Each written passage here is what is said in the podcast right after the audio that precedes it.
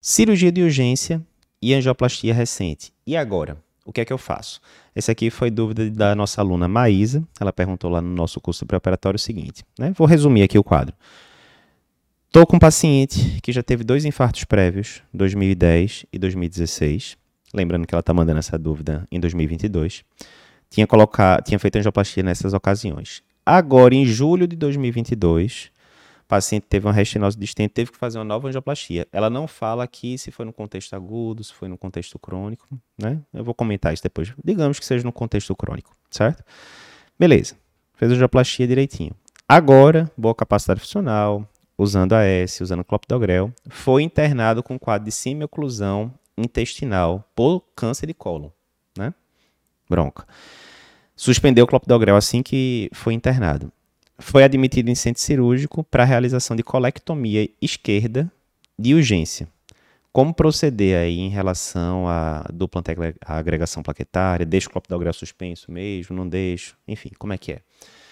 Então, boa pergunta. Lembrando que em 2022 a gente teve justamente uma diretriz nova da SBC publicada sobre dupla agregação e pré-operatório né, de cirurgias. Nessa diretriz, ele focou muito em pré-operatório de cirurgia eletiva. Não é o caso aqui. Aqui a gente está falando de uma cirurgia de urgência, né? Que termina ficando um pouco mais simples a conduta porque né, não tem muito como fazer. O paciente está sendo obstruído, já está indicada a cirurgia, não tem muito para onde correr. Você não pode adiar essa cirurgia, né? Pelo que está sendo colocado aqui. Então fica até, mas assim, né? Que não tem solução, solucionado está. Eu vou dar um passo atrás, vou relembrar a conduta se fosse uma cirurgia eletiva. Digamos que é um câncer de colo que não está obstruído, você tem que operar, mas você pode, né? Ah, pode ser daqui a duas semanas, três semanas, pode ser agora, você tem um pouco mais de mobilidade ali, né, em relação à cirurgia. Cirurgia de urgência, emergência é mais complicada. Então, vamos dar um passo para trás. Digamos que fosse, então, esse exato cenário. O paciente colocou, ela, quando ela mandou essa dúvida aqui, a gente estava final de outubro, né? Então, entre julho e outubro, aí, digamos, já passou três meses e meio do estente inicial. Paciente com histórico de coronariopatia, com angioplastia por causa de uma restenose de estente três meses e meio atrás, três meses e meio, e que agora vai para uma cirurgia eletiva, por exemplo, uma, uma hemicolectomia eletiva por câncer, né? nesse cenário hipotético. E aí, o que a diretriz da SBC diz, primeiro é o seguinte, você pode me perguntar, Eduardo, mas diz aí, o estente foi farmacológico ou não farmacológico? Porque isso muda tudo, certo não muda tudo. Pela diretriz, ele coloca, né? Eles colocam que já é, que nós tivemos estudos aí nesses últimos anos que mostram que isso é um mito. Em relação, porque você poderia pensar, se é um estente farmacológico, eu vou ter que segurar ali 6, 12 meses de, é, de dupla agregação. Se for um estente não farmacológico, um mesinho de dupla agregação tá bom, e eu posso mandar o paciente para cirurgia e não vai dar bronca, certo? Não, isso é o que a gente achava 10 anos atrás, na época que eu fiz residência, se achava isso. Contudo, o que se viu é, pelos estudos, na hora que você manda um paciente para cirurgia com angioplastia aí nos últimos meses, quer o estente seja farmacológico, quer o estente seja não farmacológico, a taxa de complicação vai ser muito parecida, né? No pós-operatório, trombose de estente, reinfarto e tal. Muito parecida. Então, isso não vai mudar a conduta. O que é que muda? Se o evento, se o estente foi colocado no evento crônico ou no evento agudo. Por isso que eu disse que nesse caso aqui ela deveria ter dito pra gente se essa restenose de estente, essa última angioplastia que teve aí três meses e pouco antes da, dessa cirurgia, da hemicolectomia, foi por uma síndrome coronariana aguda ou se foi por uma síndrome coronariana crônica, uma angina instável e tal, certo? Como foi restenose distente? E a maioria das restenoses distentes se apresenta cronicamente, pode se apresentar de forma aguda também, mas a maioria se apresenta crônico, eu vou considerar que foi crônico, certo?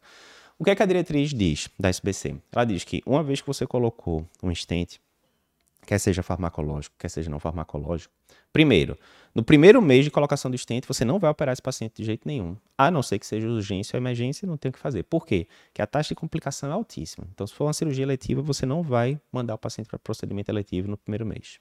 Beleza. Sendo um caso crônico, entre um e três meses, a tendência é que você não mande também, né?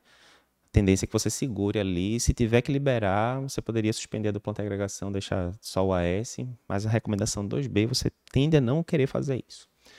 Entre três meses e seis meses, que aí seria o caso desse paciente, né? Tem três meses e meio aqui, pelo que ela colocou mais ou menos. Entre três meses e seis meses, sendo uma situação crônica, né? Angioplastia numa DAC crônica, É, beleza. 2A, dá para você considerar, né? Recomendação 2A, dá para você considerar tirar o segundo antiagregante e deixar só a aspirina. Seria o caso desse paciente aqui. E depois de seis meses, sendo um cenário crônico, tranquilo, dá para suspender o, o segundo antiagregante e ir só com, com aspirina mesmo, né? Sem estresse. Né? Aí não vai ter diferença se é com 7 meses, 10 meses, 12 meses, de boa. Ou seja, nesse paciente aqui, se fosse uma cirurgia letiva, se fosse uma DAC crônica, tranquilo, a conduta seria essa mesmo, suspende o clopidogrel, né, pelo menos cinco dias antes, deixa aspirina, opera e bola para frente, né? Beleza. Nesse, ah, e se fosse uma, digamos que essa restenose distente que o paciente teve, foi uma síndrome coronariana aguda. Chegou na emergência, dor em repouso, três meses e meio atrás, colocou lá um estente farmacológico, era síndrome coronariana aguda. O que é que a diretriz diz? Aí a tendência seria que você esperasse ali pelo menos seis meses da, da dupla segregação, né, para poder mandar o paciente para tirar o segundo segregante e mandar o paciente para uma cirurgia letiva. Né? Essa foi uma pequena revisão que eu falei né, sobre dupla segregação e preparatório. Mas isso tudo que eu falei é para cirurgia eletiva. Por quê? Cirurgia eletiva é aquela que você pode postergar, né? e tal. Quando é cirurgia de urgência e emergência, aí o, o cenário é muito diferente. Você está aí, então, com o paciente cima obstruído. Né? Vamos exagerar mais ainda. Obstrução, puf. Obstrução, né, total, paciente vomitando, aquela situação, tal, refratário. Vê lá uma maçaroca no colo, vai ter que operar, né? nem que seja, aqui está dizendo que é hemicolectomia. Digamos que nem fosse isso, digamos que fosse só para fazer uma derivação lá, né, uma colostomia tal, enfim, e desobstruir o paciente. De todo jeito, cirurgia né, de porte moderado tal. E agora? Né? Então aí aquele, aquele cenário, já está com três meses e meio. Vou considerar que é uma DAC crônica, né, que foi uma retinose por DAC crônica. A conduta é essa mesmo, retirar o clopidogrel, deixar o paciente só com aspirina. Ah, Eduardo, mas não vai dar nem para esperar os cinco dias da suspensão do clopidogrel, não. O quadro tá feio mesmo, a gente suspendeu ontem, vai ter que operar hoje já, né? Aí o que é que se faz? Deixa lá a plaqueta reservada, né? Porque se estiver sangrando muito vai precisar transfundir, né? Enfim. É, é, bom que seja um cirurgião que tenha experiência, né, obviamente, com, na medida do possível, de operar pacientes em vigência de, de antiagregação plaquetária mais forte, né?